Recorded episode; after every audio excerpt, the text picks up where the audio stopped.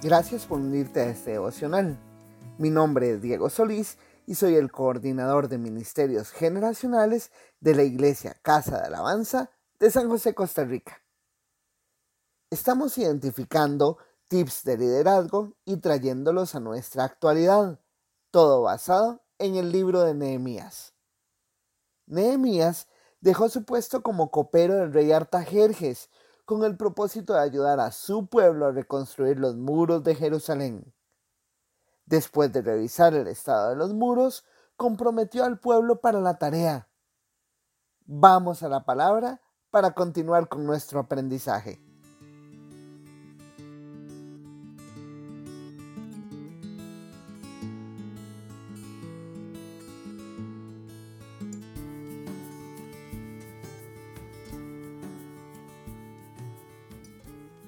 El capítulo 3 del libro de Nehemías tiene un gran detalle de quién edificó qué parte del muro.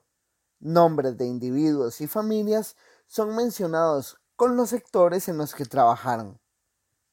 Cuando los enemigos de Israel vieron que trabajaban arduamente, se enojaron y empezaron a burlarse. Nehemías 4, verso 3 nos dice, y estaba junto a él Tobías Amonita, el cual dijo, lo que ellos edifican del muro de piedra, si subiera una zorra, lo derribaría. Nemías no se enfoca a discutir contra ellos. Ora y sigue trabajando. Nemías capítulo 4 verso 6 nos dice, Edificamos pues el muro, y toda la muralla fue terminada hasta la mitad de su altura, porque el pueblo tuvo ánimo para trabajar. Cuando los avances se empezaron a ver, los enemigos se unieron para hacerles daño. El rumor de esto llegó al pueblo y decidieron poner vigilantes. Sin embargo, el pueblo se estaba cansando. Nemías revisó esta situación. Organizó a la gente para que hiciera guardia por familias. Y él les dijo, no le tengan miedo al enemigo.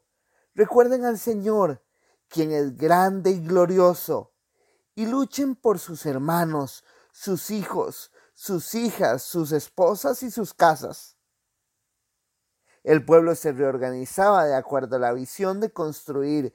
Inclusive, el verso 17 hacía notar que los obreros seguían con el trabajo sosteniendo en una mano la carga y en la otra un arma. El compromiso era tan grande que el capítulo 4 finaliza diciendo, durante ese tiempo, ninguno de nosotros, ni yo, dijo Nemías, ni mis parientes, ni mis sirvientes, ni los guardias que estaban conmigo, nos quitamos la ropa.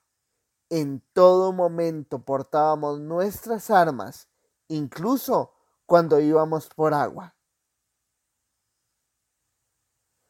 ¿Cuáles son los comportamientos de liderazgo que podemos ver en Nemías?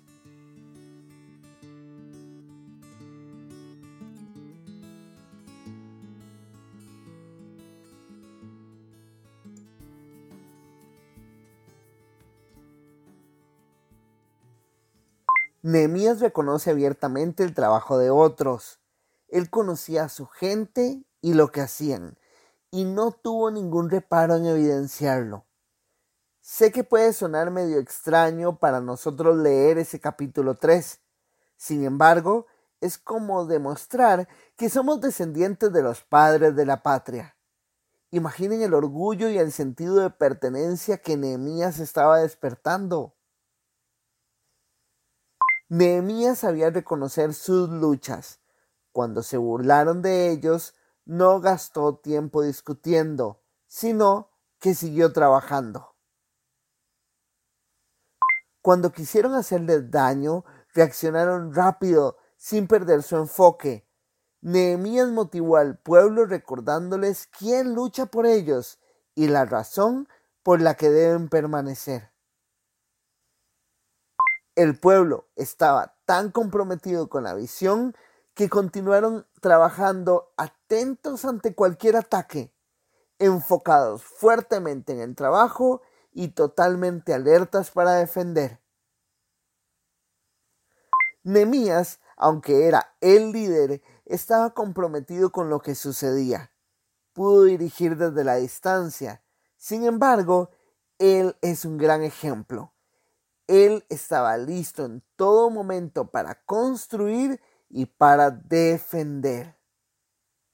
Ahora hagamos un puente entre lo que observamos en Nehemías y nuestras vidas en el siglo XXI.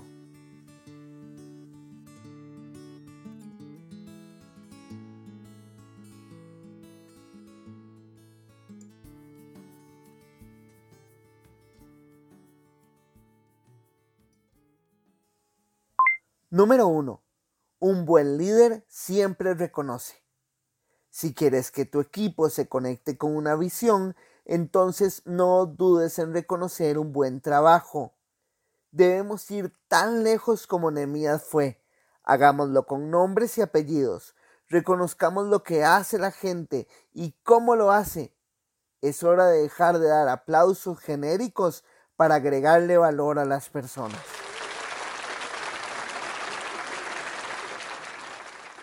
Número 2. Reconozcamos nuestras luchas. No estamos llamados a todas las batallas.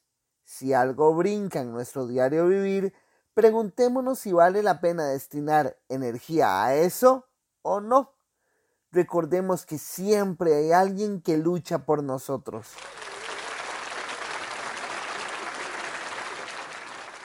Número 3. Cuando las dificultades vengan, tengamos claridad en quién nos sostiene y por qué luchamos. Un amigo de hace muchos años me decía que esto se llamaba fuego ardiente.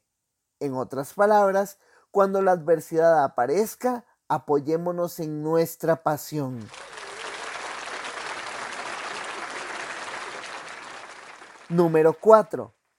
En los procesos de mejora o cambio, no podemos pretender que todo va a ser fácil. Debemos demostrar capacidad de concentrarnos en seguir con la visión que Dios nos dio sin olvidarnos de cuidar lo que ya hemos construido.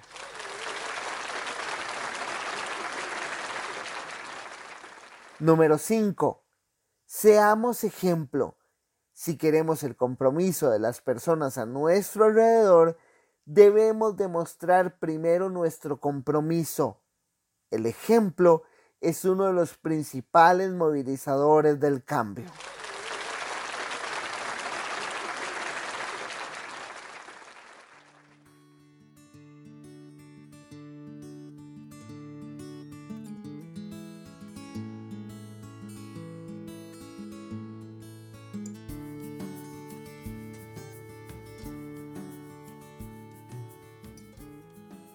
Qué importante es reconocer que Dios lucha por nosotros. El Salmo 27, verso 1 nos recuerda que el Señor es nuestra luz y nuestra salvación. ¿De quien temeremos?